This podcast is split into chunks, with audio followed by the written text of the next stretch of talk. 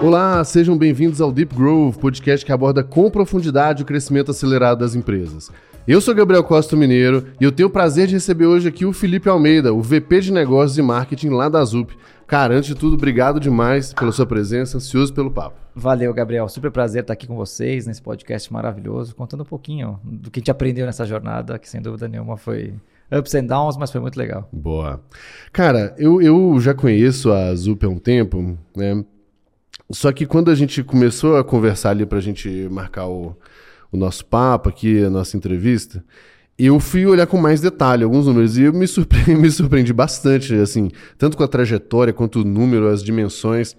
E eu acho que até para eu puxar aqui vários ganchos, vale a pena você contar para o pessoal tanto o que, que é a Zup, o tipo de projeto, mas principalmente essa trajetória de crescimento e a dimensão de vocês. Muito legal.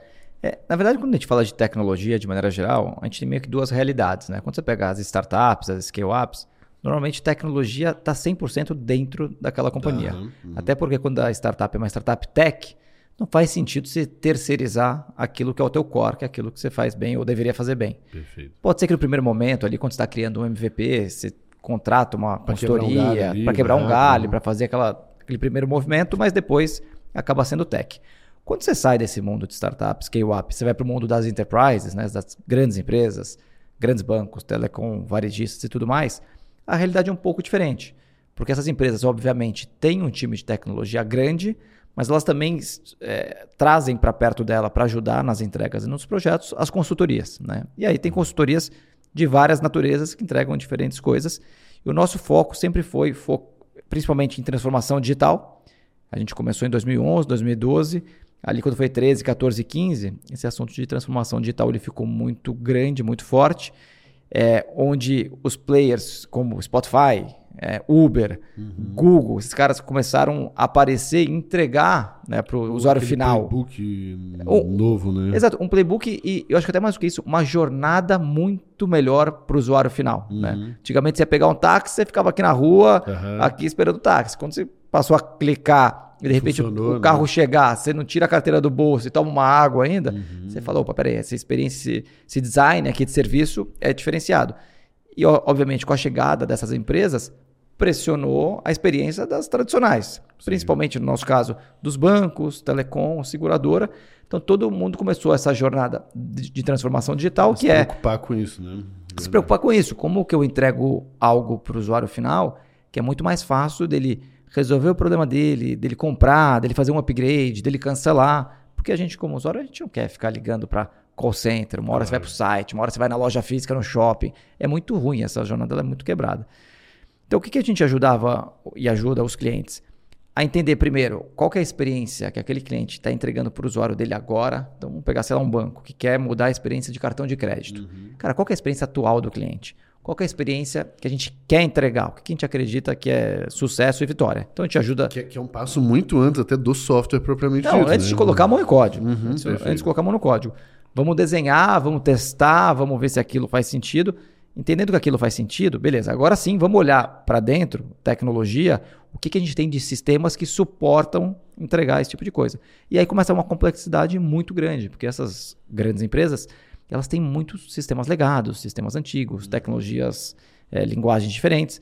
Então, quando você quer oferecer aquela experiência que parece que é óbvia, ela não é tão óbvia quando você olha para dentro de casa, porque é muito complexo você integrar todos os sistemas para entregar aquela experiência.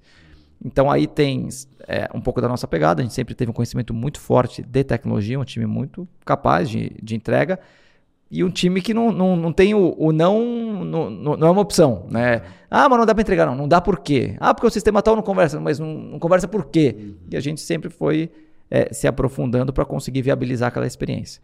Que é um primeiro passo importante. Pausa nesse episódio incrível para a gente fazer o jabá dos nossos patrocinadores.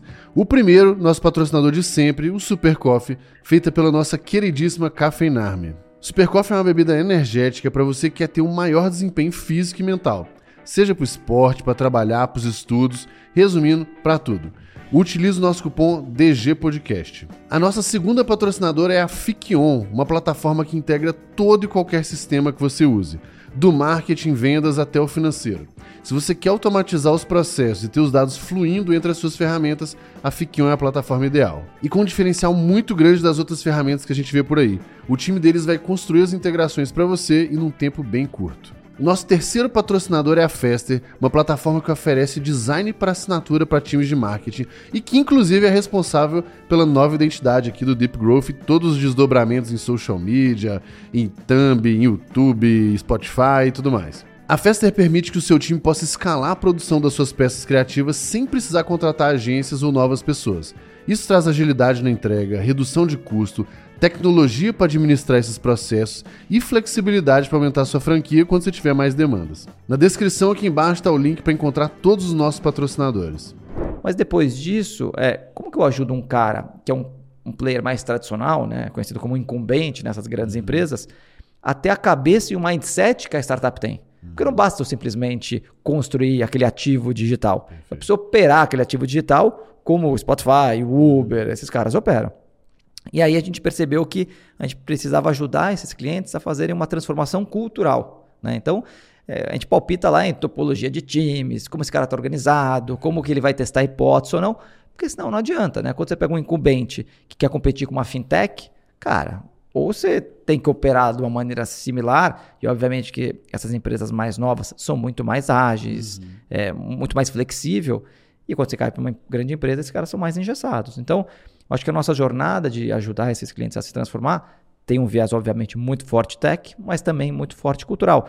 E o cultural a gente ajuda, obviamente, nas discussões do dia a dia, mas também trazendo muitos cases de fora, muitos cases dessas empresas da nova economia, para ajudar um pouco o mindset desses. Então, foi aí que a ZUP focou muito, é, bastante em financial services, né, em serviços financeiros, bancos, seguradoras, e telecom, talvez esse foi a principal indústria que a gente focou, e ajudando esses caras a fazerem essa virada.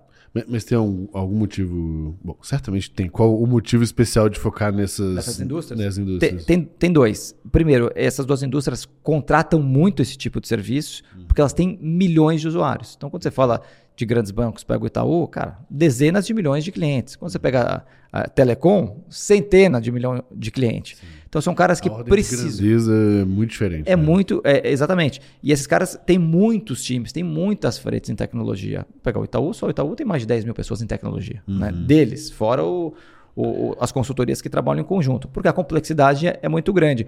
Quando você cai para outras verticais, sei lá, uma empresa de commodity, que pode ser uma empresa gigantesca, mas ele tem menos projeto, ele tem tecnologia, ele tem lá o RP dele, uhum. ele tem duas ou três coisas principais e não tem esse dia a dia tão frenético que não essas empresas mais de é, varejo, né? É, e sem contar os aspectos de talvez segurança, compliance, que começam a ficar tipo, bem mais complicado, né? Muito mais. Acho que a parte de segurança é, e para a gente tem sido um aprendizado gigantesco, né? A gente fazendo parte hoje do, do Grupo Itaú, é, como a gente aprendeu essa modernização para cloud, é, esse crescimento, escalabilidade, resiliência né, das soluções que são, são criadas, toda a parte de segurança, guardrails de segurança, para garantir que tudo aquilo funciona. No final do dia, a gente está trabalhando com, com, o dinheiro das pessoas. Né? Acho que uhum. o banco, por exemplo, ele não chegou aqui sendo um banco aventureiro. Sim, ele sempre vendeu né, solidez, segurança, confiança, e a gente tem aprendido cada vez mais a fazer isso com eles. Então, obviamente, são ecossistemas bem diferentes e esses perfis, tanto telecom como serviços financeiros, são bem complexos. Boa.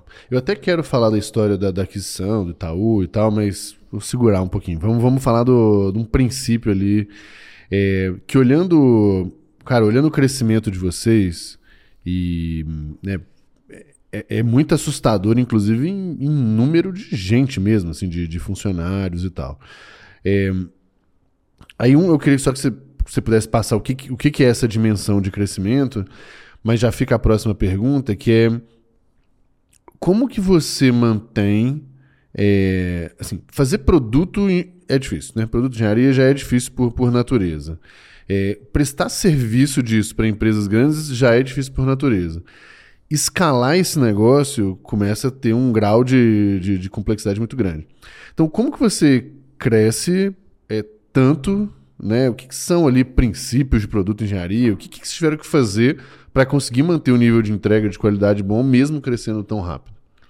Acho que tem duas coisas. Quando a gente começou a ZUP, é, isso é engraçado porque tem a ver com o crescimento depois. A gente nasceu para ser uma empresa de produto. a gente montou os primeiros times técnicos. A gente queria ser uma empresa que ia criar produto, software, licença e que a gente ia vender isso para grandes empresas. Mas a gente fazia professional services, né? fazia a parte de consultoria, para quê? Para financiar essa operação. Né? Então a gente o bootstrap, né? sem ter que recorrer à dívida ou, ou levantar de um fundo, para que a gente pudesse se autofinanciar.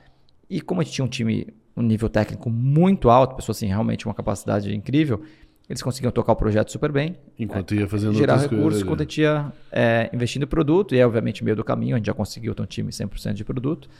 O primeiro produto que a gente nasceu para fazer lá atrás foi um, é um produto técnico, né? um, API Gate, um API Manager, que é um produto super parrudo, que naquela época, estou falando de 2013, 2014, era um negócio que estava no ápice. Né? Tinham, na época tinham surgido duas empresas muito grandes nos Estados Unidos, a Merely Soft e a AppG. Uma foi vendida para o Google, outra foi vendida para Salesforce. E a gente, cara, estava focado em construir essa plataforma.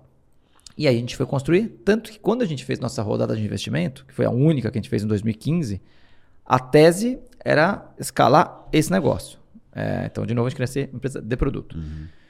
E aí, o que, que acontecia? Quando a gente ia vender o produto, sempre você tinha professional services, porque a gente tinha que construir transformação digital, você precisava construir a camada de API desses clientes. De novo, um monte de sistema horroroso lá embaixo, você precisava externalizar esses serviços e construir uma camada de API para que o aplicativo, o call center, o totem, a web, todo mundo pudesse con- con- conversar.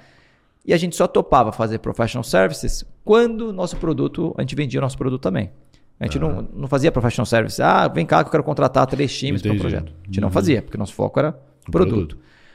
À medida que a gente foi crescendo, primeiro a gente viu que o mercado no Brasil para enterprise de software dessa natureza, ele era limitado. Aham. E os clientes ainda estavam num grau de maturidade muito anterior. Então a gente falou, cara, se a gente insistir nesse negócio aqui, nosso crescimento vai ser menor. Perfeito. E a gente não sabe se a gente sai do lado de lá e constrói a empresa que a gente quer construir. E, e ao mesmo tempo, nesse momento, o mundo falando de transformação digital começou a ter uma ebulição de demanda para o professional services, que não era o nosso foco, não era o nosso core, não era o nosso objetivo final, mas a gente entregava muito bem e os caras não. Consegue fazer mais uma frente para a gente e tal. Né? E aí chegou uma época, aí eu já estou falando meados ali de 17, 2017, que a gente conversando com, com os fundos, a gente falou, gente, talvez a gente precise assumir que a gente, cara, é uma empresa de professional services super diferenciada, onde a gente tem time de pesquisa e desenvolvimento. E aí a gente já foi construindo outros produtos, onde a gente tem produtos que fazem com que a gente entregue muito melhor eh, o professional services, né, a consultoria. Por quê? Porque além de ter uma qualidade técnica alta, a gente entrega muito mais rápido. Porque eu tenho coisas prontas, eu tenho já um building blocks aqui. Então, um projeto, uma, qualquer natureza lá, que talvez um concorrente nosso entregasse em um ano, eu consigo entregar em quatro meses. E com um grau de tecnologia, de entrega incrível. Então, isso para o cliente, o cara fala, cara, vou economizar, vou entregar mais rápido, trazer valor para dentro de casa, é no-brain, né? Então, é, muito do nosso crescimento, ele veio daí. E aí, obviamente, né, todo mundo, quando vai captar dinheiro, os próprios fundos, eles querem coisas que são escaláveis, aham. software, SaaS tal, que foi a nossa tese também, e foi quando os investidores investiram por causa disso.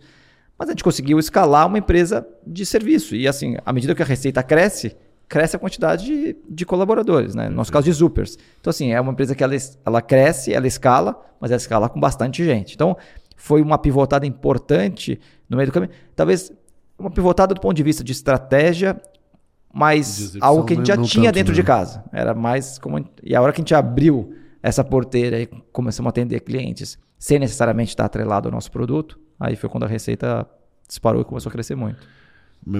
O, o quanto que essa. Perguntando aí de. Mais como empreendedor, assim. O quanto que essa escolha fere ou feriu vaidade, assim, sabe? Ah, Acho que fere um pouco, principalmente, às vezes, o time técnico. O meu sócio mesmo, o Bruno, é, que é o, o cara tech, né, que tem a cabeça. é, ele queria. Ele é um cara de, de, de produto, ele é um cara de PD, ele é um cara que ele gosta de construir coisas complexas, né? E a gente tem construído várias, e inclusive agora estamos com um produto novo né, indo para o mercado junto com o Itaú. É, então, no começo, fere, mas, cara, chega uma hora que você tem que dar um passo para trás, você tem que olhar a big picture e falar, cara, faz sentido eu insistir, persistir e ser teimoso, ou faz sentido eu entender que tem uma outra avenida aqui de crescimento para a companhia que ela é importante? Eu acho que é uma decisão difícil de tomar, mas estava na nossa frente, né? Sim. Aquilo. Então, e foi bom que na hora que a gente pivotou, cara, todo mundo pivotou, meteu o pé no acelerador e falou, cara, vamos embora. E foi a melhor decisão que a gente tomou. Boa, e parece que é do dia para noite, mas sei lá, três anos, né? Vivendo ah, o negócio não... ali. É, sem vai, dúvida, sem então... dúvida. A, a, gente criou um produto para telecom, que é um produto que chama, nosso chama Real Wave, mas na verdade é o produto que roda por detrás de produtos como o Vivo Easy na Vivo, Entendi. o Claro Flex na Claro, que é uma telecom 100% digital. É todo uhum. um stack de tecnologia 100% digital, super inovador. E na época a gente tinha um concorrente, que é um concorrente americano, que já tinha levantado 200 milhões de dólares na, em várias rodadas. E o cara ele era xiita nessa tese, uma tese parecida com a nossa, tinha um, um pouco de, de, de, diferença em tecnologia, mas uma tese parecida.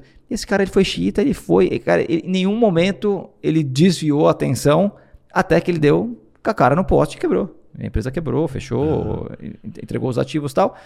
E aí eu acho que o, o empreendedor ele precisa, é, obviamente, ter convicção, uhum. mas ele também precisa, algumas horas, ser flexível, é. olhar, ser coachable, né? pegar outras informações do ecossistema e falar, hum, talvez é. não seja esse caminho. Né? A, a, pergunta é bem isso, né? Porque tem uma, uma diferença, tem, tem, uma linha muito tênue ali, né? Da resiliência, da teimosia, o quanto que eu continuo, o quanto não continuo. É, mas, mas bem interessante, assim. Só que quando você fala de escalar com o time, aí já me vem a próxima pergunta, que é como que a gente escala time de produto tecnologia, sendo que é o recurso hoje mais escasso, é... pô, e especialmente ali, né, o, o, até com um fator de orgulho ali, de vir interior de Minas Gerais, que não é o de Uberlândia, né, não é o... Cara, não, não é em São Paulo. Deve ter 200 mil coisas em São Paulo hoje, mas é, não é onde a empresa nasce, não é o hype do Brasil e tal, né? Total. É, a nossa sorte que, como meus sócios eles trabalhavam no Grupo Algar, né, que é uma empresa uhum. grande de telecom lá em, Uberlândia, já tinha ali uma base de caras que eles conheciam para começar os, os, primeiros times. Uhum. Então, isso funcionou bem no começo. Mas óbvio que isso funciona bem e fácil quando tem 20, 40, é. 100 pessoas, né? 600 mil. É, e, aí, aí, começa a dar, dar mais trabalho. E, e à medida a gente sempre teve um drive, é, talvez lá no começo, muito menos lógico ou super embasado, muito mais de intuição. Então, lá, o primeiro ano, quando a gente fez é, 2 milhões de receita, a gente falou: não, ano que vem a gente vai fazer 4. Uhum. É, a gente tinha a nossa reunião, não tinha uma convenção, ainda era uma reunião com o time. Aí fez 4, ano que vem a gente vai fazer 8. Uhum. Fez ano que vem a gente vai fazer o dobro.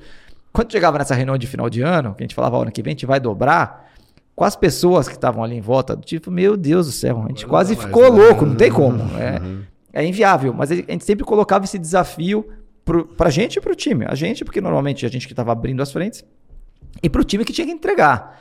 Então, é muito engraçado, assim, porque sempre quando você, antes de, de realizar, você sempre fala, cara, o morro é alto, mas vamos lá. Você vai subindo, passo por passo. devagarzinho. Pum, chega no final do ano, você finca a bandeira lá e fala, cara, conseguimos né, conquistar o que a gente que a gente fez. Mas obviamente que chegou uma hora e quando, no nosso caso, uma empresa de consultoria, você cresce receita e cresce pessoas. Chega uma hora que você tem que pular de 100 para 200 pessoas, que não é trivial. E aí quando você pega Se ali... De 10 para 20, 100 para 200 tem uma diferença muito é, grande. É, grande. E quando você pega ali, talvez entre 16 para 19, cara, que o, o desenvolvedor, o cara de tecnologia, o cara de growth, o cara de UX, esses caras ficaram o ativo mais concorrido da indústria, porque Isso, as, as startups que estão captando estão contratando, é. as empresas tradicionais estão interna, interna, internalizando, as consultorias também estão contratando, todo mundo está contratando esses caras, uhum. fora os caras que vão para fora, né? Sim, fora a, a competição em dólar, é. em euro e, e, tudo mais. E aí no começo a gente começou a engargalar, porque o que, que acontecia? A gente crescia e chegava um novo cliente, ah, vamos lá, vendemos um projeto. Bom, preciso ali de 8, 10 caras para aquele squad. Não, mas já tem essas duas, três oportunidades, a gente precisa contratar 40 caras. Para quando? Pra, daqui a três semanas. Cara, desespero, correria tal. E a gente, obviamente, ainda, como todo startup, a gente não estava pronto para fazer aquilo lá.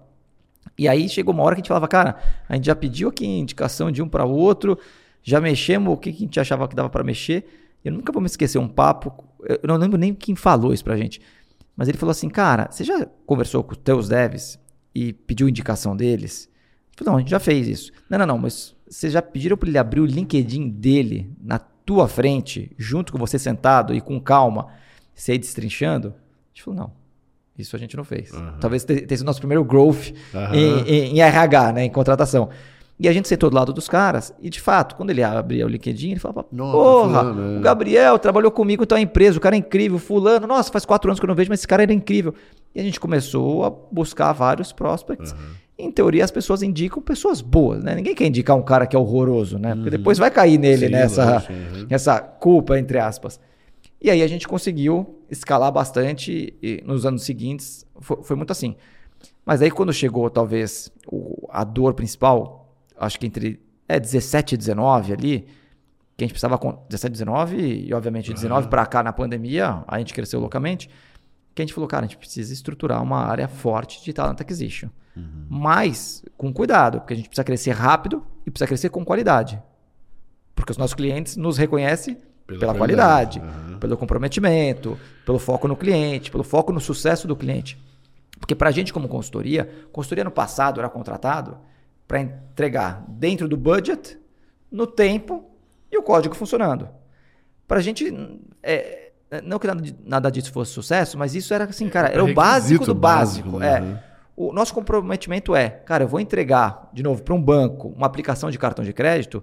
Pô, eu quero saber, cara, isso daqui está fazendo você, banco, vender mais, reter mais cliente, aumentar o spend do cartão de crédito desse cliente. Então, para a gente, sucesso era isso, era o sucesso daquela iniciativa.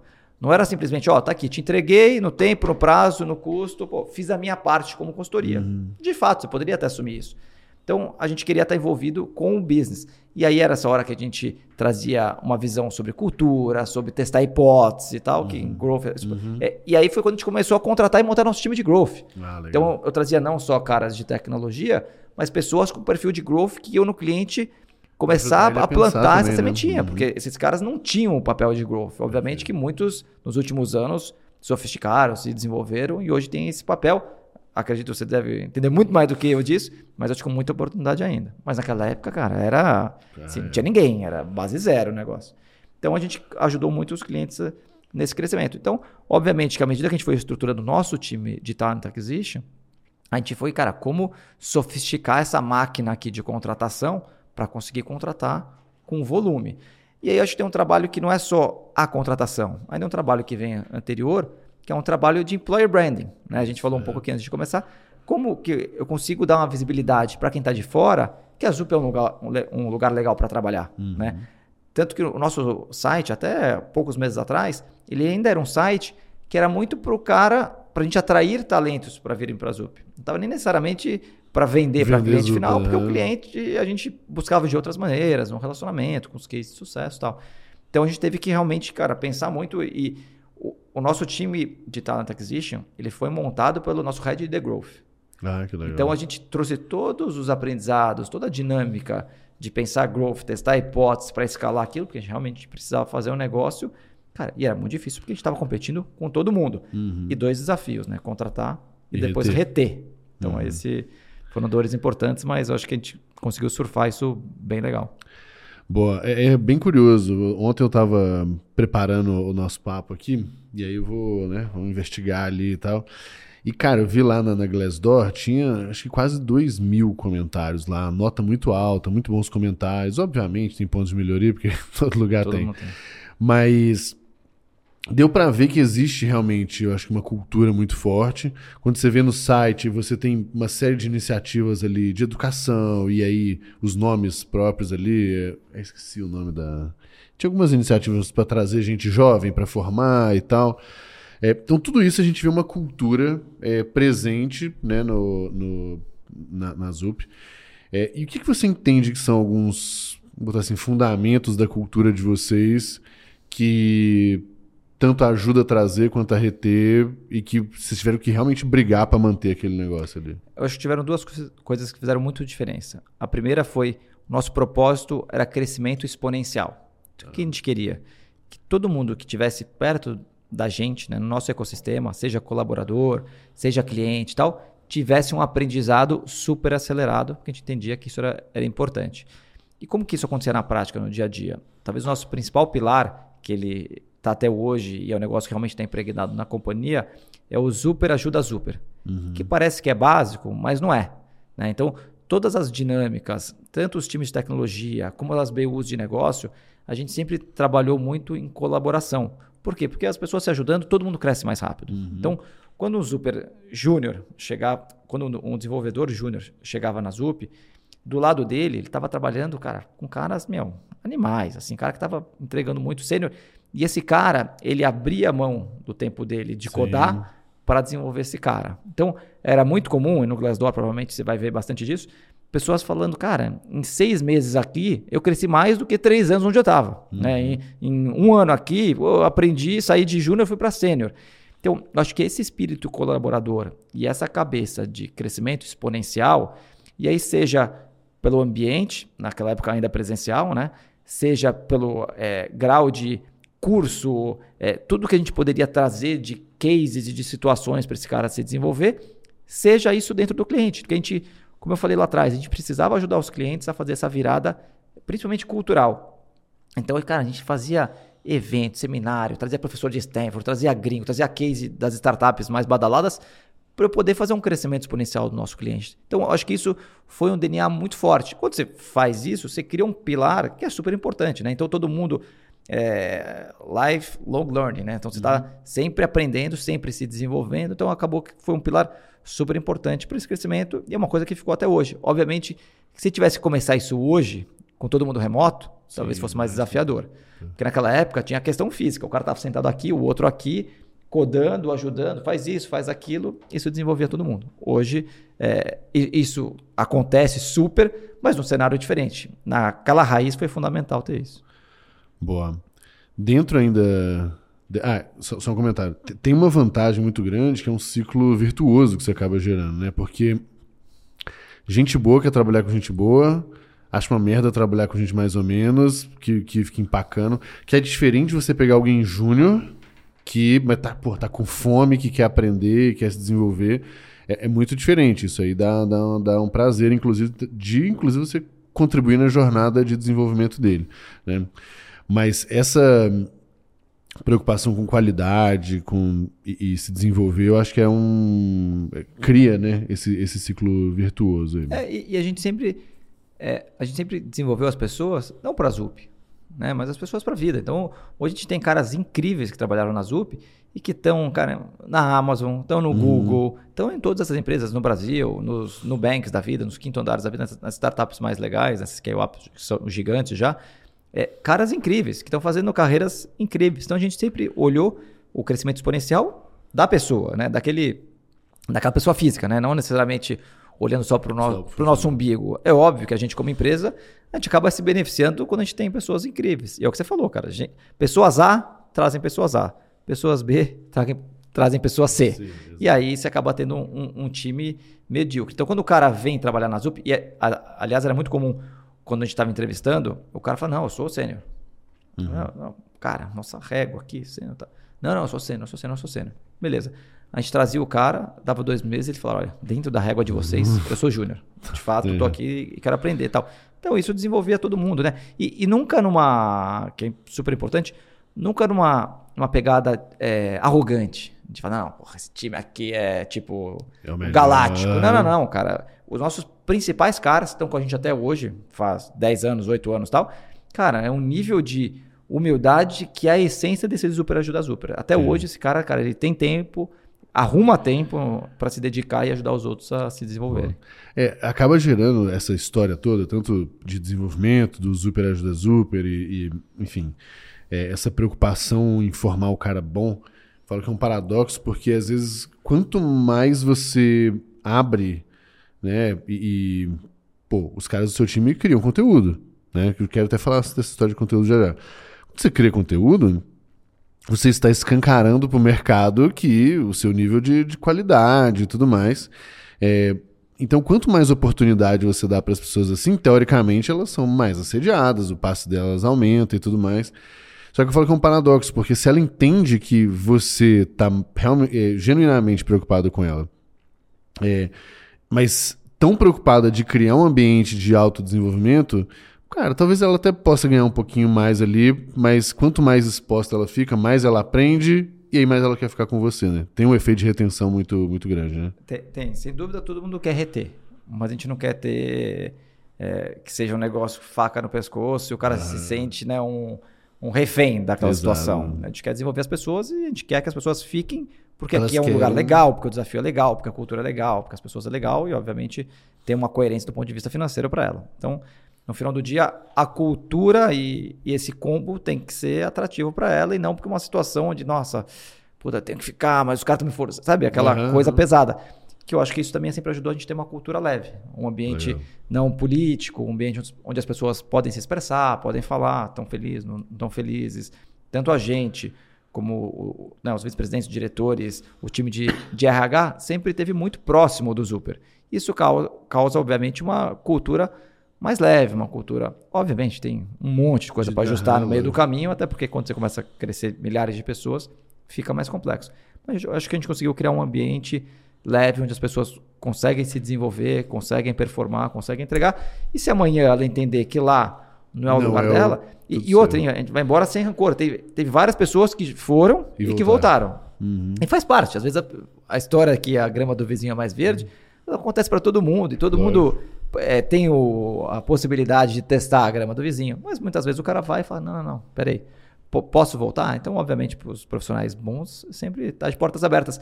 E, e até a gente vai além. Eu acho que a gente ajuda muito o ecossistema de tecnologia, mas muito de empreendedorismo. Né? Uhum. Então, a gente fez, por exemplo, um programa, que foi uma mentoria o ano passado, onde a gente selecionou 10 empresas com desafios tech, e a gente pegou nossos principais caras para mentorarem essas empresas, para que eles construíssem soluções mais parrudas, enfim, uhum. funcionassem e tal. E até hoje, eu sei que várias dessas startups, o programa era quatro meses, já passou um ano e pouco disso, os, os nossos Upers continuam ajudando na pessoa física, aquelas startups, porque tem um pouco desse sentimento de give back, de uhum. contribuir. E hoje, quando eu vejo várias empresas que foram criadas, startups, que foram ex-Zupers, né? Você pega uhum. o caso da DigiB, que é uma empresa super bacana, e acabou de fazer uma rodada, se não estou enganado, de 60 ou 80 milhões de dólares. Você pega a Portão 3, que é outra empresa de um outro funcionário nosso, que era na época o Neri, foi para o Y Combinator, fez rodadas uhum. recentemente, também está crescendo.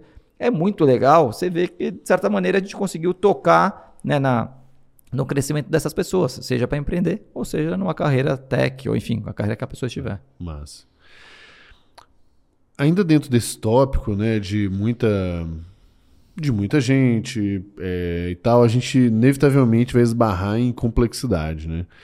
E aí vendo, eu não lembro no site, no blog, algum conteúdo de vocês que ou, ou na parte mais institucional, não lembro, mas que falava muito que a complexidade é uma das maiores vilãs, né, de um software bom, de um produto bom.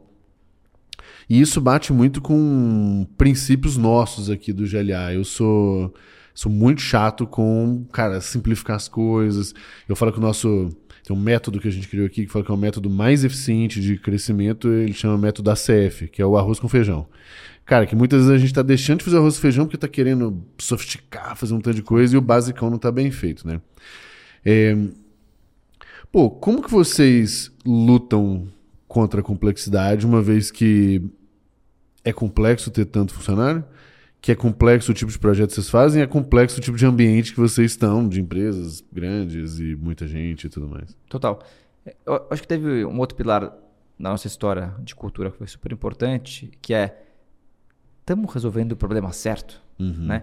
Quando você traz complexidade, é muito fácil você começar a se distrair com uma série de coisas, você uhum. começa a resolver um monte de coisa, você nem sabe, mas é, que problema que você está resolvendo, que que por que, tá, que, que tem gente tá? se dedicando para aquilo, mas o cara pega como tarefa, tá lutando a agenda de todo mundo e as pessoas continuam fazendo, né? Então a gente sempre teve um pouco. Não, não, não, peraí, gente. Qual que é o problema certo que a gente está resolvendo e o que, que a gente quer resolver, qual é a solução que a gente está dando para isso? Então acho que teve um foco muito grande. E obviamente, por mais que você cresça, a gente sempre tentou desenvolver as lideranças, onde dentro daquelas lideranças, seja o diretor, o gerente, o cara do projeto, ele está olhando aquele pedaço, né? Então, uhum. naquele aquele pedaço, ele é complexo, mas ele é um ambiente mais controlado. Né? O pro problema é um recorte menor do problema. Né? A história de fatiar o, uhum. o boi, né? Vamos lá comer o boi aos bifes, uhum. né? Fatiando ele não tentando comer o boi inteiro de uma vez. Então acho que a gente sempre teve boas lideranças em vários lugares e obviamente quando tem algum lugar que o negócio, o projeto está torto, o produto não está legal, estresse com o cliente, cara, SWAT team, né? A gente traz ali pessoas incríveis, volta no Super Ajuda Super, uhum. vamos lá para resolver aquele problema. Resolveu, fizemos ajustes, o time sai e, e quem está lá continua. continua tocando. Então, obviamente que você traz complexidade, mas essa complexidade ela é muito fatiada. Se você tem um problema ou outro pontual, você consegue tratar. Obviamente, se você cresce tudo está tudo tá né? desorganizado, aí vai ser é, farol amarelo e vermelho para tudo quanto é lado. E aí, obviamente, fica muito, fica muito mais desafiador. Talvez o maior desafio que a gente teve nesse crescimento foi, do ponto de vista cultural, foi do alinhamento. Uhum. Quando a ZUP era menor, estava numa sala onde as pessoas se conhecem, você sabe o nome de todo mundo, você tem ali 100, cento e poucos colaboradores, é mais fácil. A cultura é o que é vivido naquele ambiente. Quando você sai daquele ambiente, você começa a crescer e você não tem os rituais de cultura bem estabelecidos, aí que o negócio começa a ficar meio torto, né? Então, é, eu acho que a gente teve uma dor importante, talvez ali entre 200 e 400 pessoas, que a gente crescia muito rápido, a gente sempre fez um monte de pivotadinha no dia a dia, de tomada de decisão, e a gente via que o time estava começando a ficar perdido. E aí passava parte do dia é, pensando em coisa errada, entendeu? Uhum. Assim, não, mas o que está acontecendo? Mas eu não entendi por causa disso tal. Porque tinha uma falha nossa de, cara, ter os rituais de cultura, ter a clareza das decisões que estavam sendo tomadas, por que estavam sendo tomadas. Então foi um, um, movimento ali difícil de colocar tudo no trilho. Depois que você chega em mil, dois mil, três mil, aí é mais fácil. Se você colocou no trilho. É que você nem chegaria nos mil se não tivesse no trilho, né? Não, e, e, e não é à toa que várias empresas de consultoria, elas quando chegam ali 200, 300 um pessoas, teto, né? elas ficam ali meio que patinando. É, é difícil. E acho que não é só organização, mas tem também um ponto de vista de fomentar negócios. Tem uma série de variáveis. Mas pode ver que é muito comum as empresas com 200, 300 pessoas. E dá para você ter uma, uma empresa de 200, 300 pessoas boa, rentável e tudo mais. Mas se você quiser dar o próximo passo, tem desafios importantes do ponto de vista de estrutura e de geração de negócio. É, faz, faz bastante sentido. É, é engraçado, porque quando você falou, é, quando eu estava pesquisando, é, no, na minha cabeça, tipo, do mil para dois mil era mais problemático. Mas quando eu volto lá nos tempos de RD também, é, eu falo que ali talvez não, não, vi tão de dentro quanto o Eric, os, os, empreendedores, né? mas na minha visão, de fato, até uns 100, 200 foi muito mais caótico do que de, de dali um pouquinho para frente, porque acho que a gente vivia um. É, é um negócio onde não tem tanta grana, não tem tanto processo, não tem tanto jeito, não tem tanta gente experiente, e por não ter tanta grana você não consegue trazer tanta gente experiente, então você ainda fica muito no bate-cabeça. Depois, quando vai acertando algumas coisas, obviamente tem muitos desafios, mas é, é menos caótico que o início ali. É, assim. É, eu acho que toda empresa, quando começa, o foco é produto e tech, né? Falando de empresas tech, obviamente. E vendas, é, mas algumas áreas como financeiro e RH, são áreas que elas são acessórias e secundárias naquele momento, uhum. por foco, por dinheiro tal. Você, cara, precisa entregar, precisa construir esse produto, uhum. precisa conseguir o primeiro, o segundo cliente. À medida que você cresce, cara, essas áreas são fundamentais. É, a gente, quando a gente conseguiu é, sofisticar, vamos dizer assim, nossa uhum. área de cultura e pessoas, nossa área é, financeira, todo back-office, a ZUP deu passos importantes e a gente mitiga. Às vezes a gente acha que uma pessoa júnior de RH dá conta. A gente acha que uma pessoa júnior do Mas financeiro. Economia meio dá porca, conta. Né? É, é, economia porca. Acho que a maioria dos empreendedores passam por isso. Mas aqueles que começam a entender que aquelas áreas passam a ser estratégicas para que as outras funcionam bem e consigam performar bem, conseguem avançar mais rápido. E com certeza a RD passou disso. Outro dia eu fiz um papo com, com o Eric lá no, lá do meu podcast, lá no Bia Founder, contando um pouco esse give back e tal. E ele contou justamente essa história de crescimento da RD. E é isso, acho que todos os empreendedores passam por situações parecidas no começo, mas chega uma hora que você tem que, tem que organizar. E, cara, não, não tem como construir uma empresa boa com pessoas médias. Assim, não, não vai sair do outro lado. Simples assim, né? É, e se a gente começa a fazer a economia porca, não, esse cara aqui de X é, resolve, não precisa do cara de 2X. Cara, uhum. o cara de 2X às vezes entrega 10 vezes mais é, que o cara de é. X. São decisões difíceis, porque no final do dia tem o budget para fazer, não tem o budget para fazer que hora que eu corro um risco eu invisto, não, mas enfim, no final do dia são Sim. as decisões que os empreendedores têm que tomar, né? Não, é, faz, faz todo sentido. E eu acho que tem uma outra coisa que tem muito a ver com o que a gente até estava falando antes de gravar, de algumas decisões aqui do, do GLA e do Merlin e tal, que é a gente otimizar, cara, para o que você é brilhante. E aí é isso, eu não sou brilhante no financeiro, não sou brilhante nisso, não sou brilhante naquilo. Se eu fico tentando absorver esses negócios, além de ficar tudo médio, para ser bem generoso comigo mesmo, ficar médio, eu tô, tenho um de oportunidade gigantesco de, das coisas que eu, que eu faço muito melhor, né? Então, eu acho que a economia é porca em dois sentidos, né? É, às vezes, não só pelo que você está gastando e dá ROI direto, quanto também do cujo oportunidade que você está abrindo mão, porque você tem que olhar para um tanto de coisa que você não. Total, pega, pega o, o Cristiano Ronaldo, pega o Messi e fala para eles: agora vocês vão defender, vocês vão jogar na defesa e tal. O cara não vai ser o melhor defensor e vai perder tempo porque ele poderia estar fazendo gol e vai estar defendendo, né? Então, acho que essa questão de entender, obviamente que todo mundo deve, pode, deve se desenvolver. Eu posso ser melhor em algumas coisas, eu, todo mundo deve né, uhum. evoluir. Mas o cara tem um brilhantismo naquilo. O cara de vendas, o cara tem aquele cacoete de vendas, o cara de tecnologia, ele tem aquele cacoete da tecnologia. Ele gosta de ser. Ele não quer ser gerente, ele quer ser o cara tech, Exato. deep tech. Então, cara, vamos usar o melhor dele nesse Exato. papel. Então, ter essa clareza e colocar as pessoas nas posições certas é fundamental. Boa. Felipe, tem um ponto aqui na, na jornada de. Não nem sei se é na jornada, porque talvez tenha sido sempre assim, mas que eu queria olhar bastante.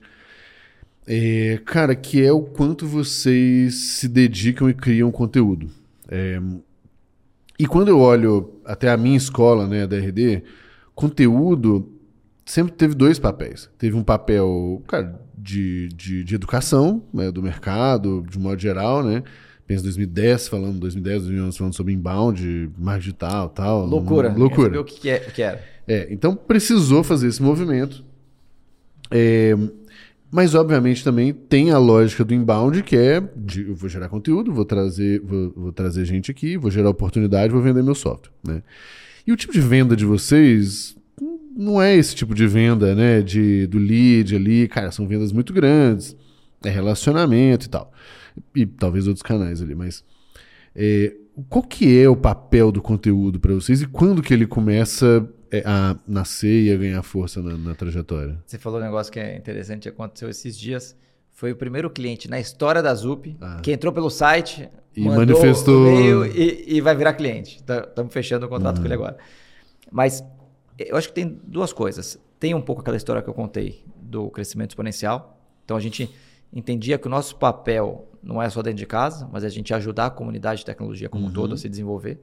Quanto mais desenvolvida é, melhor, melhor é para a gente também. Mundo, melhor para todo mundo, para as pessoas tal. Então a gente sempre tentou colocar isso para fora.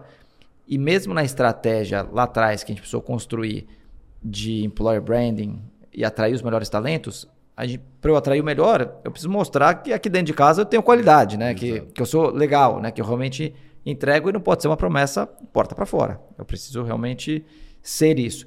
Então, muito dos conteúdos, vídeo, áudio, é, texto, web, né? tudo, web, né? tudo que foi criado foi justamente para dar voz para as pessoas incríveis que a gente tem aqui dentro, uhum. para que as pessoas possam se expressar, possam se engajar e como a comunidade de tech, assim como growth, assim como UX, uhum. design, elas são bem, bem organizadas. Né? A gente sempre quis também é, sediar coisas. Então, vem fazer um evento aqui dentro da Zupa, pode fazer, a gente não cobra nada tal, porque a gente sempre gostou de ter esse impacto né, no ecossistema. Uhum. Então, a gente, assim, a gente sempre achou, cara, se eu é, contribuir com o ecossistema, o ecossistema, de certa maneira, vai acabar contribuindo com a gente. E, ele não tem uma ordem, não vai ser eu vou fazer A e eu vou ganhar B. A gente nunca teve isso como princípio de, não, eu vou fazer isso porque, cara, é oportunístico, né? Isso uhum. daqui vai mas é sempre uma ideia de construção, de construção de rede, de espalhar conteúdo. Mais uma pausa, mas agora é rapidinho para te ajudar a descobrir quais são os gargalos que estão impedindo a sua empresa de crescer mais. Para isso, o GLA lançou o Diagnóstico de Growth, uma ferramenta gratuita que vai te mostrar onde está sua principal oportunidade de crescimento. A ferramenta vai avaliar os oito fundamentos de growth da sua empresa, dá uma nota para cada um deles e vai te mostrar qual deles você tem que priorizar. Quer fazer um diagnóstico e descobrir onde está a sua maior oportunidade de crescimento? Tem link aqui na descrição. E obviamente que a gente acaba ficando exposto. Tanto que no meio do caminho, eu falei né, dos produtos que a gente foi criando, vários produtos a gente criou, cara, totalmente open source. A gente investiu milhões em produtos que não viraram e não virarão linha de receita da ZUP. Uhum. Mas que são coisas importantes que a gente usa nos nossos clientes, mas ele é open source, qualquer empresa pode, pode, pode usar. E, obviamente, isso, para um cara de tecnologia que a gente quer contratar, passa a ser um atrativo. Fala, Claro. cara, que empresa diferente é essa? Né? O que que esses caras estão fazendo lá? Eu quero fazer parte disso. Eu quero também poder co-criar, eu quero poder ajudar a comunidade como um todo e tal. Então, acabou que a nossa estratégia de conteúdo veio, veio muito por causa disso. Agora que a gente está com duas frentes importantes. Uma, que é a internacionalização. Então, a gente montou escritório nos Estados Unidos, estamos com VP de vendas lá, vendendo para lá. Então, é desbravar um novo mercado, é um recomeço. E a gente está com um produto novo que é o StackSpot, que é um produto focado para desenvolvedor, né? uma developer tool, para ajudar as grandes empresas a terem mais produtividade na área de tecnologia. Mas eu preciso me conectar com o desenvolvedor, não só com o tomador de decisão, que vai usar o produto, é, mas com a comunidade como um todo, a gente está revendo e recomeçando um trabalho importante de conteúdo, porque aí sim tem uma outra pegada. né? Nos Estados Unidos, eu preciso me posicionar, preciso criar awareness, quem eu sou. Aqui no Brasil, enfim, a gente tem o seu posicionamento, Sim. as empresas conhecem a gente, sabem que a gente existe, enfim, consegue pegar referência fácil. Agora, quando eu chego lá nos Estados Unidos para vender num banco no Wells Fargo, o que, que é Zup? Ah, não, os caras que trabalham lá pro Itaú. Ah, beleza, mas ainda tem um, Perfeito. um rio. Então lá tem uma, uma, uma pegada de conhecimento mesmo, de gerar awareness aí sim para os clientes. Tem uma parte de, conteúdo grande que a gente está olhando pro StackSpot, que é esse produto de tecnologia. Mas na nossa história foi muito mais para contribuir para o ecossistema e ajudar a gente a construir a nossa reputação como marca empreendedora. Boa. Mas de- dentro disso, é com, esse- é com esses mesmos objetivos aí que vem o lance da, da pesquisa acadêmica também?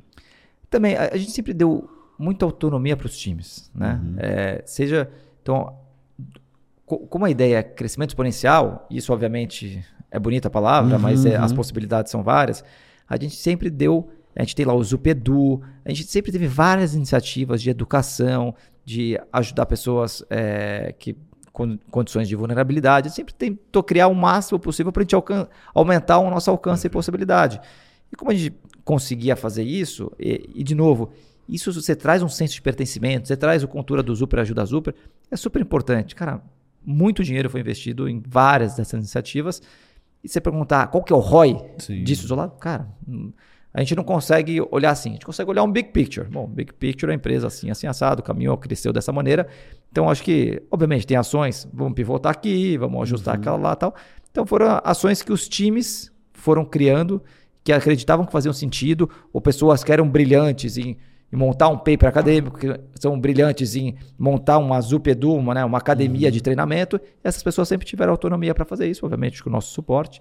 Então, assim, várias iniciativas nascem na ZUP e muitas vezes a gente acaba nem sabendo. Porque a gente confia também em quem está lá e que está fazendo aquilo alinhado com os nossos objetivos estratégicos. É, para mim tem um outro, tem um efeito aí também muito poderoso de de longo prazo também. Tem coisas que, cara, não adianta, não é do dia pra noite, não é isso, né? Mas então, você começa a ter pesquisa acadêmica, você começa a furar uma bolha, que é a nossa bolha, bolhazinha tech aqui, e às vezes começa a chegar em pessoas que estão, cara, muito boas, ultra sofisticadas, estudando coisas muito pra frente. A gente teve aqui é, o Benício da Buzer. E ele falou muito dessa da relação da academia com, com tecnologia de um modo geral, especialmente porque a academia, como tem um viés menos utilitário imediato, né? Cara, tá estudando coisas ultra sofisticadas, legais pra caramba, e que se, se vocês começam a, a entrar nesse outro mundo, pô, pode ser sim que daqui a pouco comece a vir um tanto de gente, pô, os caras com doutorado, os caras com pós-doutorado, mestrado, e que às vezes não estavam pensando olhar para o mundo de tecnologia, né, no mundo mais corporativo, mas como vocês estão posicionando ali de um jeito diferente, é muito poderoso. E eu, eu te falei ali mais cedo, aqui no Deep Growth deve ter sido uns 70, umas 70 empresas. Cara, eu nunca vi nenhuma empresa fazendo esse tipo de iniciativa. Então, também não sei exatamente qual vai ser o, o fruto imediato do negócio, mas parece fazer todo sentido, assim. Eu acho que a academia, de certa maneira, ela tá distante, né, do, da das corpo corporações, ali, né, é. da entrega ali no dia a dia. A gente tem tentado fazer trabalho com universidade, se aproximar dessa galera, porque tem muita qualidade lá dentro. Muito, é. Mas às vezes tem muita qualidade que fica no ambiente teórico, né, cara? Como a gente traz isso para a prática, entende essa realidade aqui. É, a gente, na, dadas as devidas proporções, a gente, antes do, do episódio do, do Itaú, de ser adquirido pelo Itaú, é, a gente palpitava muitas vezes, ah, mas como que vocês não conseguem fazer isso? Vamos fazer assim. Quando você entra na realidade, você vai lá para dentro e você vê que o buraco é, é, mais baixo, assim, né? tem uma complexidade, você fala, oh, não é bem assim. Então, aquela minha meu palpite teórico, na prática, Sim. hum, peraí, ajustes precisam ser, feitos, ser feitos.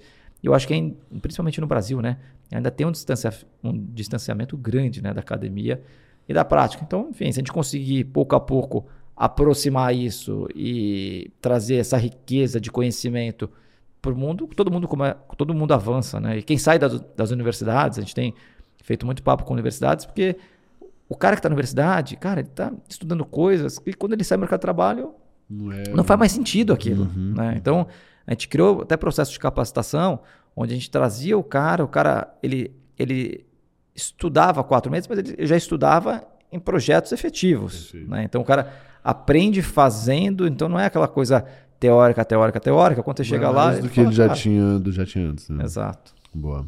Bom, você falou do, do Itaú, acho que vale a pena a gente passar por esse tópico, porque especialmente ele me deixa muito curioso, porque eu não sei nada. Eu só sei, eu só sei que teve é, que teve o deal, que é uns dois, três anos? 2020. 20. Três né? anos e pouco.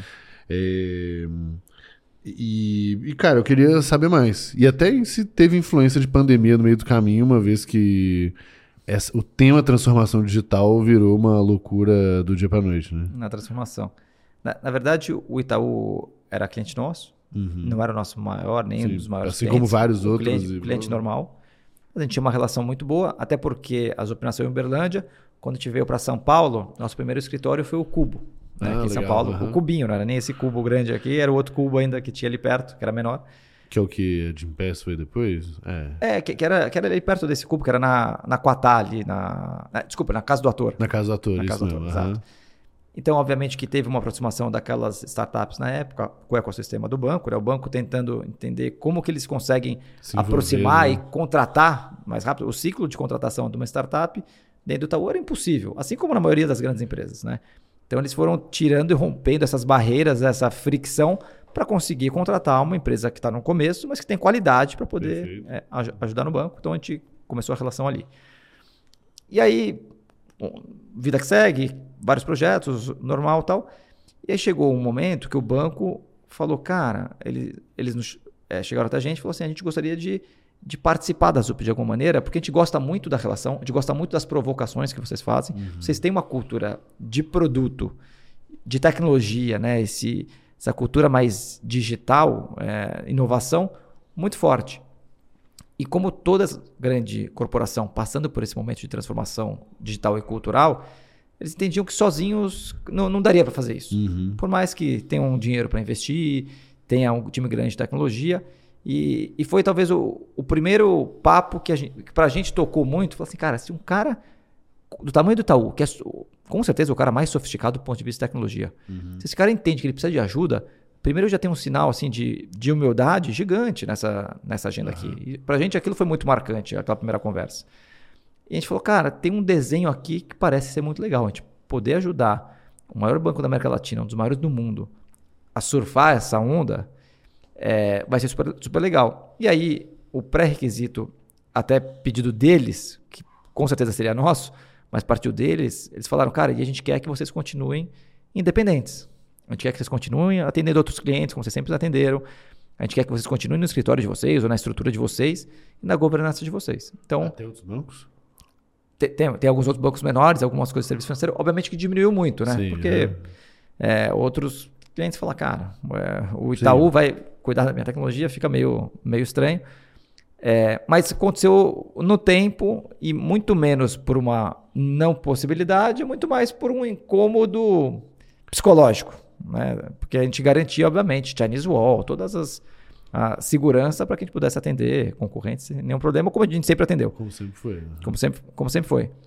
E aí, a gente entendendo que a gente poderia ajudar o Itaú, a gente ia continuar tendo total é, controle do, do, nosso dia a dia, para a gente uhum. preservar a nossa cultura, e eles falaram, cara, a gente quer comprar vocês pelo Exatamente que vocês são. pelo que já é, é né? Pelo uhum. que já é. Eu não quero comprar vocês para poder transformar, transformar ou matar daqui a um tempo.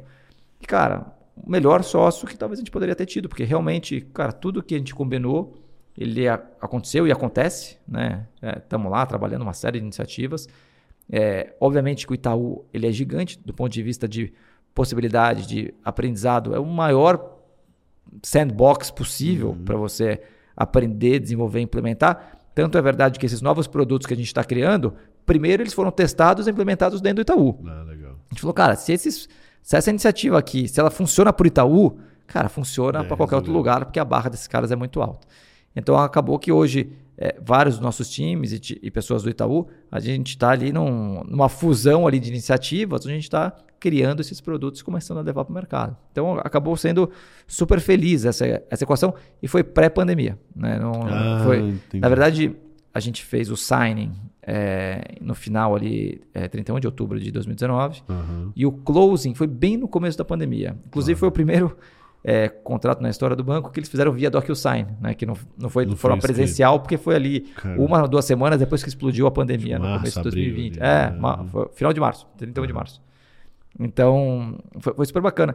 E para a gente tem sido assim, cara, um baita de um aprendizado. E eu acho que continuou nosso propósito de crescimento exponencial ali, porque eu acho que todo mundo exposto a isso conseguiu evoluir muito, muito nesse tempo. É, a, a, essência, então, botar assim, os objetivos econômicos, financeiros, direção, de tecnologia, tudo isso permanece. Tudo, tudo permanece. É, obviamente, o banco é, quer que a gente continue saudável para poder fazer as coisas que a gente sempre fez. Né? Então, mas a, o dia a dia é nosso e, obviamente, que tem um envolvimento muito grande em várias iniciativas do banco e produtos que a gente está co-criando e tal. Mas a governança do dia a dia, ela é totalmente nossa. Obviamente, a gente tem um, um conselho onde a gente tem ali, a gente apresenta todos os resultados, enfim, faz as discussões macro, mas é uma agenda muito positiva, muito legal mesmo, assim. É, tivemos, fomos felizes na decisão que a gente tomou. Massa. O, como que isso, não sei se isso afeta por exemplo, vocês provavelmente se envolveram em muito mais projetos internos do, do Itaú do que vocês tinham antes.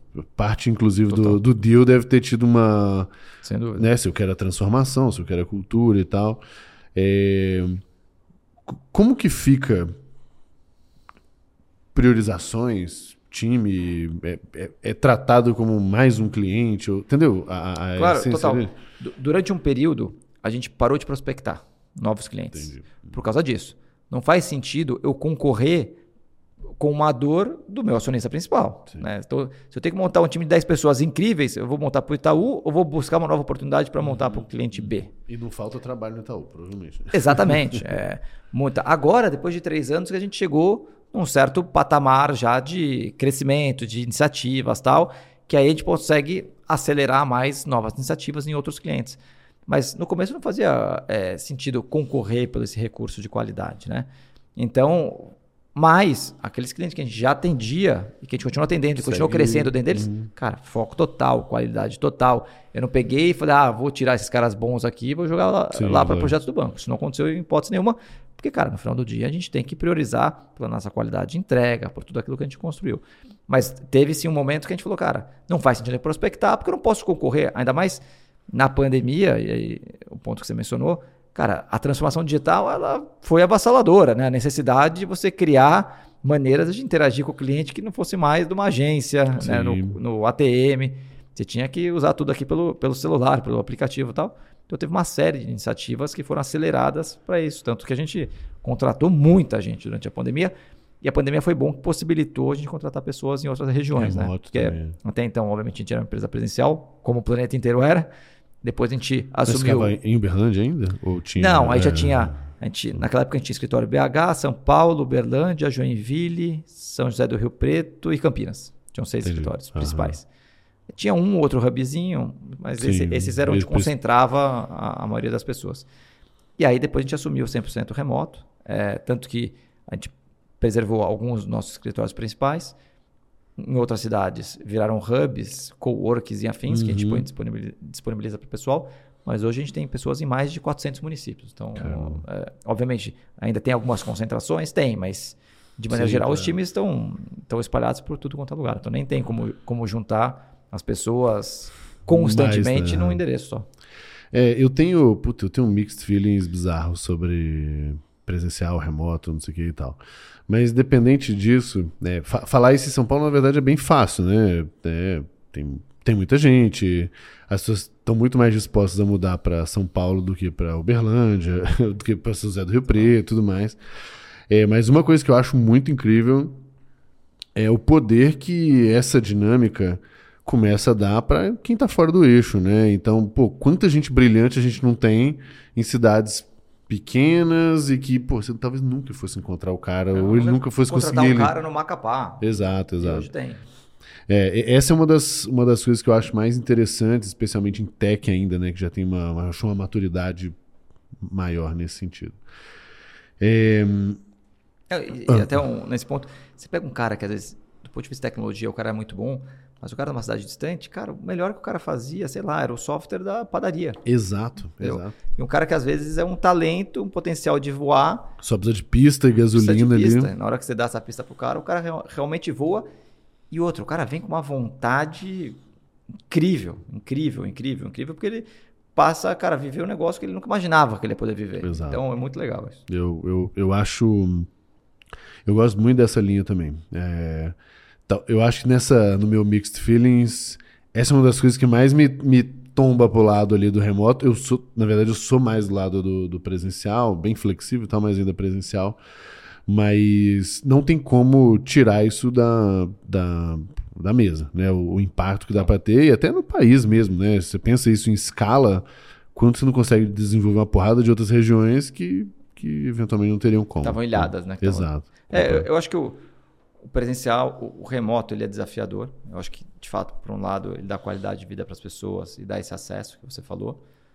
Por outro lado, é, do ponto de vista de construção de uma cultura é, de é companhia, ele é bem mais desafiador. Né? Uhum. Porque cultura, de novo, normalmente é, é todo dia, é, né? É todo dia, aquilo que você vive, né? Você vê as pessoas, às vezes, nossa, vou sair desse lugar, mas eu não queria, porque eu gosto tanto das pessoas, gosto tanto desse escritório. Uhum. É, era uma parte integrante importante, né? O, o, café que a pessoa toma, Exato. o almoço com o time, aquilo faz parte daquela cultura daquela empresa. Você passou a não ter mais isso. Então, eu acho que tem prós e contras. Em situações onde existe a possibilidade de fazer um híbrido, eu acho que é muito legal. Mas vai de empresa para empresa, dinâmica para empresa. Acho que não tem uma fórmula é, vencedora. É, tem que ser o que cada empresa consegue maximizar é, de um jeito ou de outro. É, eu acho que a, a, discussão começa a ficar imbecil exatamente quando parece que definitivamente só tem um jeito de, de fazer um negócio acontecer. Né? Em lugares vai dar muito certo, em outros lugares vai ser uma tragédia. Exato. Então tem que ter essa flexibilidade, entender se é, é um dia presencial, quatro remoto, não é, enfim. Acho que cada dinâmica é uma dinâmica. E, e, eu acho que uma certa maturidade também, e aí é uma transparência com o time também de falar assim, cara, a gente vai testar a coisa aqui. E pode ser que não funcione. E pode ser que a gente tenha que voltar atrás, pode ser que tem que, né, enfim. Boa. Cara, pô, muito, muito legal. Acho que essa. Essa me marca muito algumas coisas de cultura, algumas coisas dessa visão de, de longo prazo. É, e a gente sempre termina, para respeitar a sua agenda aqui também, a gente sempre termina fazendo a mesma pergunta para todo mundo, que é pedir, na verdade, indicação de três coisas. É, três conteúdos, então pode ser gente para seguir, pode ser artigo, pode ser livro, pode ser curso, tanto faz. Mas que foram importantes aí para você, tanto do ponto de vista de negócio, quanto pessoal também, para os nossos ouvintes e espectadores. Aí. Algumas coisas que me vêm à mente assim, rápido, né? Eu acho que o poder da rede, né, da gente estar tá inserido, conectado com várias pessoas e a gente, é, que cada um individualmente possa ser um agente de transformação dessa rede, onde você está doando muito mais do que você está tirando, uhum. acho que é fundamental. Eu Legal. acredito isso desde o dia que eu comecei a trabalhar, que, cara, eu, eu, tinha convicção que na minha jornada empreendedora eu ia ter que pedir muita ajuda. Uhum.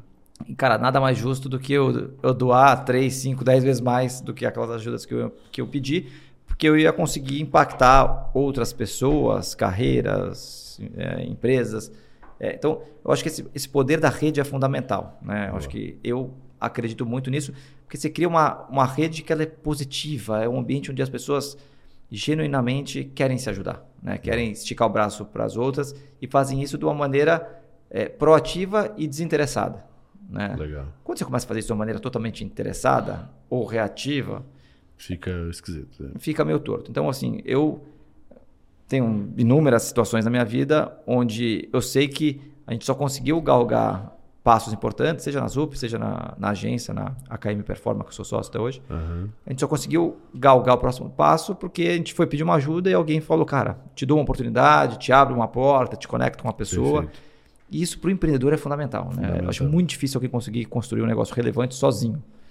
Já é difícil construir um negócio anyway. Com a ajuda, né? É, exato. Então, eu acho que a gente está aberto. E, e isso requer um- uma certa renúncia de várias situações da nossa vida. Que às vezes é um pouco com a família, às vezes é um pouco com os amigos. Porque você precisa entrar em ecossistema, você precisa participar de eventos, você precisa Exato. participar de eh, palestras, seminários, happy hour. É, obviamente, tem que saber dosar do pessoal e, e o profissional. Mas eh, eu não consigo enxergar eh, como criar uma rede onde você doa muito, sem em alguns momentos você falar, cara, hoje eu não vou no happy hour com quatro amigos meus porque eu tenho que dar uma palestra para garotos de tal faculdade que eu sei que eu vou mudar, eu posso mudar o ponteiro, eu posso mudar a visão Aham. deles sobre a indústria, né? Então, enfim, eu acho que isso é importante. A gente tem que ter essa consciência que, cara, Tem, tem algum conteúdo que você recomenda nessa, nessa linha? Que eu lembrei de um aqui, mas deixa eu. Não, cara, não, eu não tenho. Eu- Pra mim sempre foi um negócio super empírico, tá? Então Sim. eu nunca li nada, até que eu fiquei curioso pra É. pra saber. Porque eu acho que é uma coisa muito mais de ati- atitude do indivíduo, sabe? Sim. De você realmente falar assim, cara, você vai precisar de ajuda. Então, assim, saiba disso como todo mundo vai precisar de ajuda. Né? Você tem ali 10, 15 coisas que você está precisando de agora de ajuda, todo mundo tem essas 10 ou 15 coisas. Se você se coloca numa posição de ajudar, de contribuir por ecossistema como um todo, Perfeito. e consegue doar duas, cinco, dez vezes mais daquilo que eventualmente você vai precisar, cara, espetacular. E não necessariamente eu vou te ajudar hoje, porque amanhã, amanhã você eu vai. quero alguma coisa, Exato. Mas eu, eu sei que se eu te ajudar hoje, se em algum momento eu precisar, ou diretamente, ou para um amigo meu, você vai, você vai contribuir. Você vai ajudar, Exatamente. você vai ajudar um terceiro, eu simplesmente você é a ponte entre você Exato. e essa outra pessoa. Então. Eu não tenho ne- nenhuma literatura, mas me conta aí. Não, é- é- a literatura ela é menos sobre a técnica, o que fazer na terça-feira e tal, mas é exatamente sobre essa filosofia, que é o give and take do Perfeito. livro. É, e. É tanto que se recebe, acho que em português, não é isso? Ah, eu não sei. É, É mas isso, talvez, é, mas é isso aí. Mas. E aí tem muito tempo que eu li também, mas assim, a essência pra mim é: se você for só um giver, é, é legal, mas você não colhe muitas vezes uh, a- a- a- as oportunidades e tal, porque você fica isso, você só é, é, cede, né? Você só. Você até é muito generoso, mas, mas para aí. Se você é só um taker, né? Você é só um cara que pede, pede, pede, pô, você fica um cara chato e com o tempo isso- essa relação não funciona. E aí que eles mostram que. E aí, talvez, se eu estiver falando alguma besteira no detalhe, pode me corrigir aqui no- nos comentários e me mandar. Mas esse equilíbrio é muito bom, que é exatamente o que você falou, cara, eu ajudo, mas aí quando eu preciso de ajuda, eu vou lá e, e peço, e isso faz com que seja uma relação muito virtuosa, onde as pessoas entendem que elas estão ajudando, que elas estão sendo ajudadas. E aí daqui a pouco, velho, cara, tudo, né, o seu círculo ali, todo mundo já ajudou e já pediu ajuda pra tanta gente que é piloto automático já, e a coisa flui e tal. Porque, é mais fácil a gente olhar para o nosso quadrado, né? É mais fácil a gente. Ah, preciso resolver o meu problema e, e não o dos outros, hora de priorizar, priorizar o meu problema. É óbvio que tem hora que você tem que focar no que fazer teu. isso. Você tem que fazer o teu. Mas a- o, poder da rede é muito forte. Eu também- E, e aí você começa.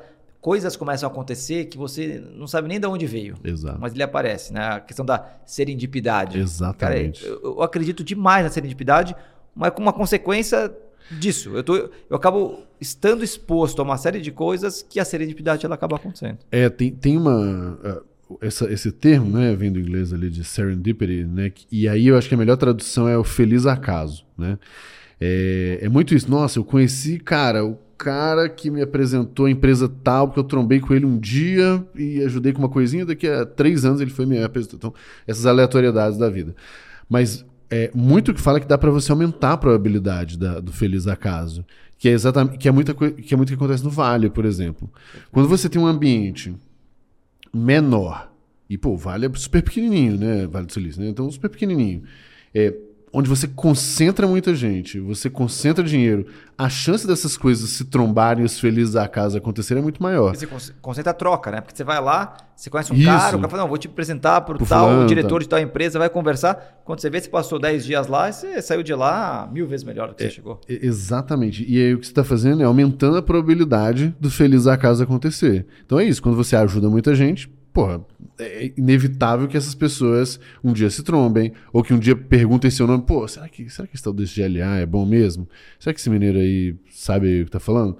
Pô, aí tem oito pessoas lá que por algum motivo na vida, em alguns anos, então tudo isso eu, eu concordo, velho, 200%, é muito a minha filosofia aqui também. Muita gente, cara, que grava aqui com a gente, que é, aqui no podcast ou os outros programas, é isso, às vezes é um cara que eu trombei um dia, ajudei com alguma coisa, e peço aqui, o cara vem com, pô, você mesmo vem é, ceder um tempo tão, tão valioso, porque entende que, que vale a pena. Né? Não, se uhum. tiver 5, 10 pessoas que estão assistindo, que estão ouvindo, que fala, peraí, dá um tique, né? Uhum. Clica alguma coisa tal, o cara já, já, é legal, já fez sentido pra caramba. E eu acho que o Feliz Acaso, eu acho que a expressão é excelente, muitas vezes as pessoas que doam um pouco para essa rede, né? Estou chamando de rede aqui, elas acham que, ah, nossa, que, que sorte, né? Nossa, caiu no, caiu no colo. Cara, eu, eu não vou falar que eu acredito, acredito, zero, porque eu acho que, de fato, tem horas que você pega o vento mais a favor, o vento Exato, mais contra. Claro.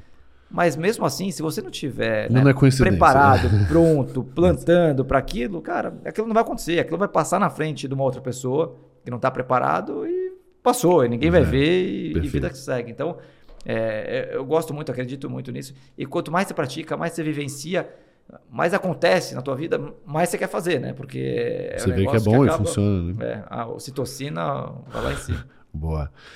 É, ah, e, do, é. e, e, e, outra dica, essa a gente falou primeiro, mas uma outra que tem muito a ver com, com o tema, é o Reid Hoffman, né, o fundador do, do LinkedIn, LinkedIn ele, ele escreveu um livro e depois ele pegou esse livro e ele fez um curso em Stanford. O né? Blitzscaling? O Blitzscaling. Ele fez um curso em Stanford onde ele trazia vários presidentes, presidente do Google, uh -huh. o próprio Sam Altman, que na época era o Y Combinator né? e hoje lá no OpenAI. Ele trouxe vários desses caras incríveis, fez uma aula em Stanford e essa aula está toda publicada no YouTube. Né? No YouTube. É, então, é, uma, é uma matéria né, de Stanford, é, é isso mesmo, é uma matéria de Stanford e, cara, é, é incrível mesmo. Você vê assim, primeiro que dá uma inveja do caralho, né? De, não, da não turma. Tá, é da turma ali. E. E perfeito, cara. Pra, que para mim, de novo, é isso. Olha a história da serendipidade. Pô, você tá num ambiente que acontece isso, aí você tá em Stanford, que é um lugar que tem muita gente boa e tal. É, essa é muito boa. É, tá no YouTube, é uma playlist no YouTube lá. É, acho que são uns, uns, umas 12 aulas, 10 ou 12 aulas tal. Nossa, vale a pena assistir todas. Assim, é, e separadas pelas fases né, do, do Blitzscaling lá. Exato. E aí com várias pessoas. Mas é impressionante mesmo. Parabéns. É, o Reid Hoffman cons... Vila, é. cidade, nação, né? Boa. Como ele divide. O livro é muito bom, né? Quem não assistiu, vale a pena, que é um livraço Boa. também. E aí, última indicação de conteúdo, artigo, livro, gente. Ah, eu, eu, acho que no final do dia, assim. É acho que eternamente a gente tem que se atualizar, né? Acho que não dá para achar que a gente sempre chegou no cume, né? Então, acho que cara, qualquer tipo de livro, curso, menor ou maior, que você entende que você vai ser uma pessoa melhor, né? Você vai melhorar ali 1%, eu acho que não, não dá para parar de, de estudar, não dá para parar de se dedicar, não dá para é porque não, ah, se eu sou um líder, como consigo ser um líder melhor? Se eu vendo, como consigo vender mais? Se eu vendo, mas não sou tech, como consigo me desenvolver mais tecnologia? É, obviamente que tem coisas que a gente tem mais aptidão, tem coisas que a gente tem menos uhum. aptidão. Mas eu acho que ter como princípio de vida a evolução, eu acho que deveria ser obrigação. Eu né? acho que as pessoas que estão ouvindo aqui, elas já estão alinhadas com esse, com esse ponto. Mas você é um cara tech? Você vem do mundo tech? Não, zero, você é de negócio. Não, eu me formei em marketing e administração. Uhum. Estudei fora do Brasil, vim para cá, meus sócios eram técnicos, dois dele, o Gustavo e o Bruno. O Flávio é um cara de negócio, parecido comigo. É, e até hoje eu não sou um cara tech, tech. Uhum. Não. É, obviamente que eu soube navegar para poder né? trazer para os clientes as soluções e conseguir emplacar e, e vender. E, e, tinha clareza nisso. Eu sabia bem das minhas, é, como a gente falou lá atrás, dos meus brilhantismos. Uhum. Não estamos exagerando aqui, porque nada acho que eu sou tão brilhante assim, mas eu sabia onde eu podia a, agregar mais. E aí, quando eu precisava de um cara tech, eu trazia sempre o meu sócio, ou time, tecnologia, para dar o show tech, né? Então, Uhum. a gente tem que ter clareza nisso que, cara, não adianta querer Saber tudo. tudo, né? Obviamente, se tiver alguém que tem essa aptidão e é um cara incrível com visão de negócio, incrível tecnologia, cara, esse cara é aí. é poderosíssimo. Poder. É, e ainda souber trabalhar em time, ter uma visão sistêmica das coisas e tal. É difícil encontrar esses perfis. Mas acho que a gente tem é, dever de aprender. E, e o, o aprender normalmente tira a gente da zona de conforto, né? Porque Sim.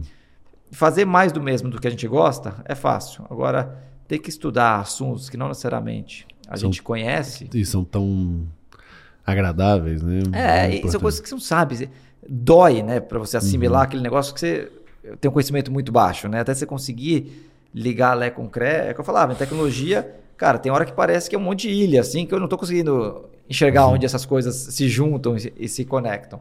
E à medida que você vai fazendo isso, nossa, vai dando sparks, né? Fala, nossa, agora sim, agora esse negócio fez sentido.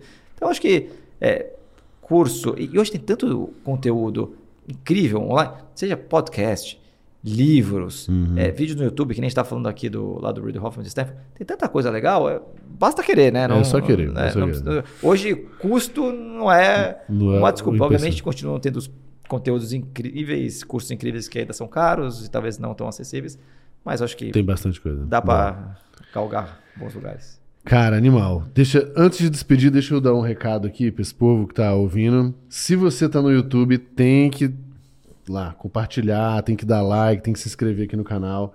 Se você tá no Spotify, tem que dar cinco estrelinhas. É obrigatório. Eu fui obrigado, eu sou obrigado a dizer isso aqui no, no final do, do podcast. E, inclusive, se você tá no Spotify, vai lá no YouTube. Se tá no YouTube, vai no Spotify também. Dá moral pra gente. E esse papo incrível. Felipe, obrigado, velho. Pô, adorei o papo. Parabéns, Bastante Gabriel. aprendizado. Baita e trabalho que estão fazendo e contribuindo. Esse é um baita de um give back, né? Poder compartilhar conteúdos, pessoas diferentes, histórias diferentes, que, que possa ajudar quem está nos ouvindo, quem está assistindo. É incrível. Parabéns pelo trabalho. Boa. Sabe o que é melhor, velho? Que eu sou o que mais aprendo nessa história. É porque eu faço as perguntas que eu quero, que eu quero resposta. Mas é bom para as pessoas, é, fica genuíno. Eu conheço gente incrível, né? A gente mesmo acabou se conhecendo agora pelo Rafa, que é nosso sócio aqui, que fez a ponte.